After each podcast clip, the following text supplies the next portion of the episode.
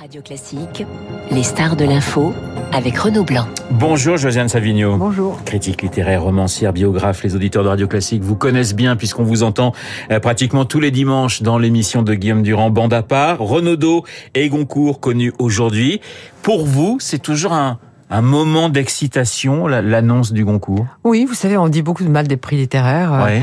Euh, et il y a même euh, les Américains qui sont jamais en retard pour critiquer la France ont fait un papier l'an dernier dans le New York Times très très désagréable, dans lequel euh, certains certains éditeurs français, notamment le PDG d'édition du Seuil, disaient beaucoup de mal des prix littéraires. J'ai trouvé ça singulier parce qu'une de ses filiales venait d'avoir deux fois le féminin étranger, il l'avait pas refusé, c'est étrange.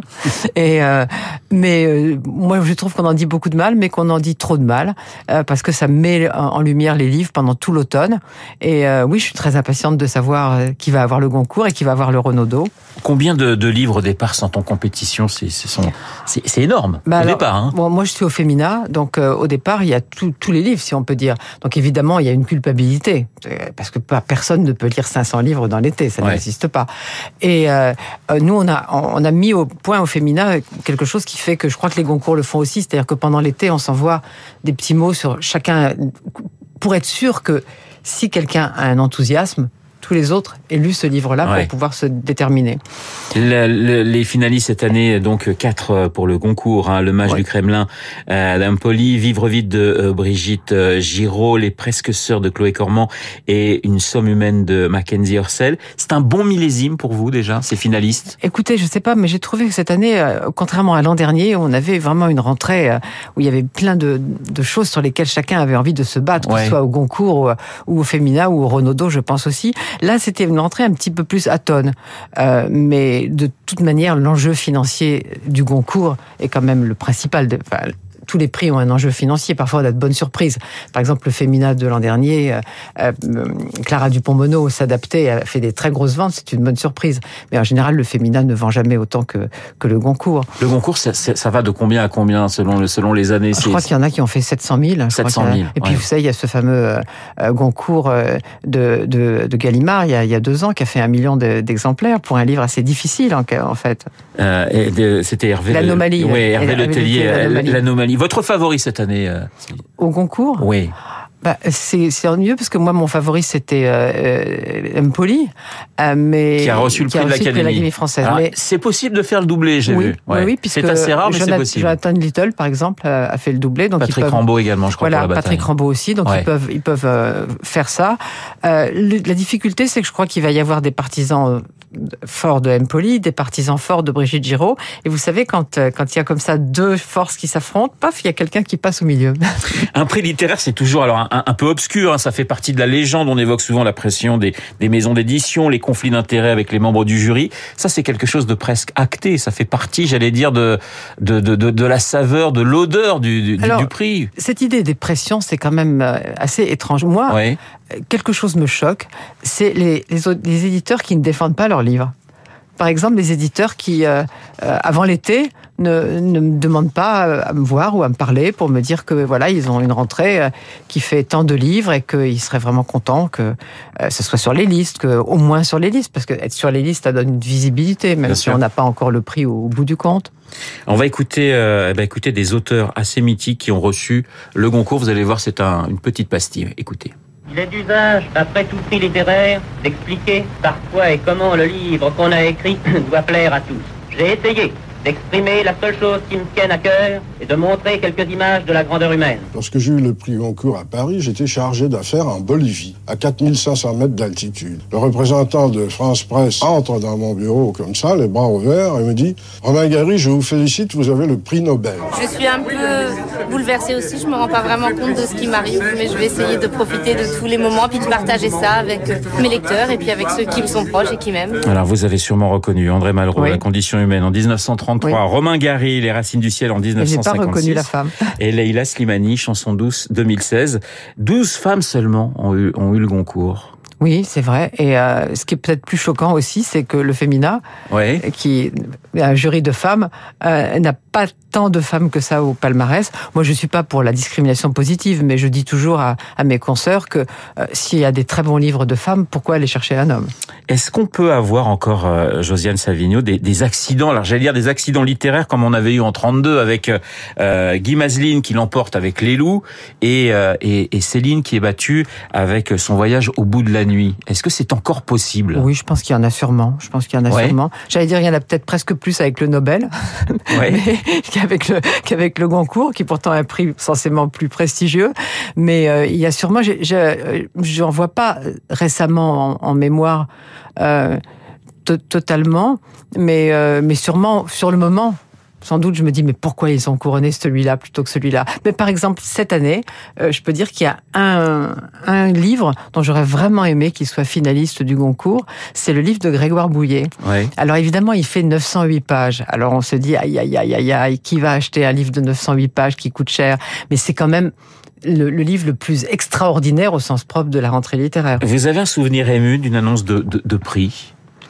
Ah, le Goncourt de Marguerite Duras, ça m'a fait plaisir. Je me suis Ouais. dit, tiens, elle devrait avoir le Nobel plutôt que le Goncourt, mais c'est quand même bien de la reconnaître. 1984 avec Oui. euh, avec euh, l'amant. La vie d'un lauréat, je dirais, après le Goncourt ou après un Grand Prix. Il n'y a pas que le Goncourt, il y a le Renaudot, il y a le Médicis, il y a le Femina. Est-ce qu'il y a un avant et un après? Bah, je pense que c'est surtout après le concours. Il y a parfois des accidents. Vous parlez d'accidents, mais Ouais. il y a des accidents, j'allais dire, financiers. C'est-à-dire que euh, quand un concours est, est fort et qu'on a une grosse masse d'argent, euh, parfois on a tendance à, à se laisser aller et ensuite à, à devoir faire des livres pour assurer, si j'ose dire. Voilà, donc ce qui est vrai que le livre qui suit le Goncourt, il est toujours intéressant de le lire pour savoir si euh, l'auteur a été déstabilisé en quelque Oui. sorte par le succès, c'est ça? Oui. et, et Josiane Savigno, est-ce qu'il vaut mieux recevoir le, le Goncourt? Jeune ou après plusieurs livres justement pour mieux le digérer? Moi, franchement, je pense que j'ai ce problème parfois parce que je pense que les, les, fé- les féminins ont renoncé au féminin du premier roman. Et euh, je suis assez sceptique sur le fait de donner un grand prix à un premier roman.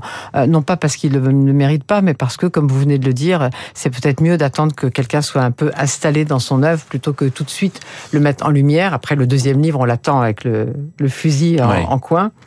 Il y a un seul auteur qui a reçu euh, deux Goncourt. Alors, on le sait, on l'a Oui. c'est- Romain Il l'a pas Gary. fait exprès. Alors, je sais pas s'il l'a fait exprès, mais c'est quand même assez extraordinaire. Il y a des histoires assez, assez extraordinaires Oui, c'est ces extraordinaire. Mais cette histoire de Romain Gary est assez extraordinaire parce que Jacqueline Piatier, qui dirigeait le Monde des Livres à l'époque, avait reconnu le style de Gary sous Ajar. Ouais. Ouais. Et euh, Romain Gary a envoyé une lettre au Monde pour démentir pour dire euh, je ne vois pas ce que votre critique va chercher.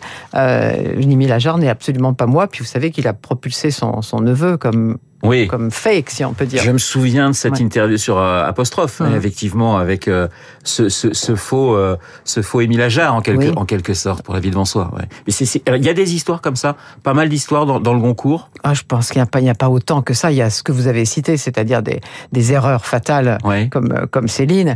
Bon, même si Céline est un personnage conflictuel, c'était quand même un plus grand écrivain que Guy Mazeline, on peut en être certain. Mais, et, mais Ajar, c'est quand même une chose extraordinaire, une chose tellement étonnante. Et est-ce qu'il y a une, euh, j'allais dire des fois une session de rattrapage Welbeck a attendu longtemps avant d'avoir le, le, le Goncourt. Euh, est-ce que de temps en temps, justement, les jurys peuvent se dire, ouais, on est peut-être passé à côté de quelque chose.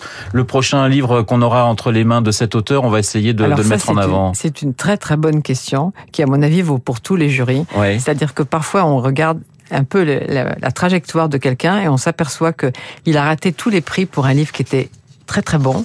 Et il a un prix pour un livre qui est un peu Peu moins bon parce ouais. qu'ils se disent euh, ah on l'a raté il faut pas continuer à le rater. Je ne parle pas de Welbeck mais j'ai des exemples comme ça en mémoire. Bien, Josiane Savigno, justement, qui pour vous n'a pas eu le Goncourt et aurait dû l'avoir ou devrait l'avoir? Oh Il y a une grande liste? Oui, j'aime pas tellement les classements, etc. Vous savez, il faut pas non plus accorder une, une- une importance colossale. À... Bon, on l'a dit au début, c'est un enjeu financier pour Entre les 250 000 et 700 000 Voilà. euh, livres vendus, C'est un hein, enjeu selon le financier selon pour les maisons d'édition, c'est Ouais. un enjeu symbolique. Et puis, il faut parler, parler aussi du fait que un prix qui se vend moyennement, euh, s'il est attribué à un petit éditeur, ça peut lui faire vraiment son année. Ouais, Hein. C'est pas, il n'y a pas que les, les fentes colossales. Il y a quelques années, on a donné le Femina à un livre de chez Sabine Vespizer. Je pense pas qu'elle ait fait 250 000 exemplaires, mais pour un petit éditeur indépendant, c'est très important. Et euh, pour Philippe Ray, ce concours magnifique de Mohamed Bougarsar, c'est magnifique. C'est Ouais. euh, Philippe Ray est un éditeur vraiment indépendant. Et les Français suivent toujours le Goncourt. C'est ça, il y a aussi ça qui est extraordinaire quand on voit les ventes. C'est-à-dire que Ah, ça, oui. les- enfin, les- le Goncourt et les autres prix, ça marche, quoi. C'est ça moi- qui est formidable. Pour moi, c'est l'anomalie. Ouais. C'est le, plus incroyable parce que c'est un livre très intéressant, mais pas du tout euh, grand public a priori. Et mes, mes amis libraires m'ont tous dit c'était toutes les générations. Tout le monde venait acheter ce livre. Ouais. Alors, on sortait aussi du confinement. Il y avait ce moment de, de désir de- d'aller en librairie. De- Cette année a été un petit peu plus difficile, donc je pense que les prix euh, vont être importants pour, pour la librairie. Et puis évidemment, on croise un petit peu les doigts dans la catégorie essai du Renaudot, parce qu'il y a un certain Guillaume Durand quand même qui est Ah en oui, compétition. euh, Vraiment, c'est pas parce que je suis à l'émission de Guillaume Durand que je le dis. Et c'est pas parce que c'est mon patron que je le dis, mais c'est bien. Trouve, je trouve ce livre excellent. Il est aussi finaliste du Ouais. Fémina. J'espère vraiment qu'il aura un prix. Je croise les doigts pour qu'il ait le Renaudot tout à l'heure.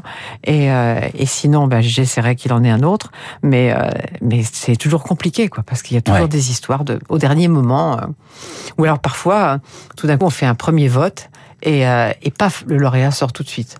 Et là, tous ceux qui étaient contre sont vraiment furieux. Eh ben, écoutez, on va croiser les doigts et puis on attendra 13 heures donc pour euh, avoir le résultat du concours. Merci beaucoup, euh, Josiane Savignon, d'avoir été euh, ce matin dans notre studio critique littéraire, romancière, biographe que les auditeurs de Radio Classique euh, connaissent bien. Ils retrouveront euh, dimanche dans Bande à part. Il est 8h30 dans un instant. Nous allons retrouver Marc Tédé pour l'essentiel de l'actualité.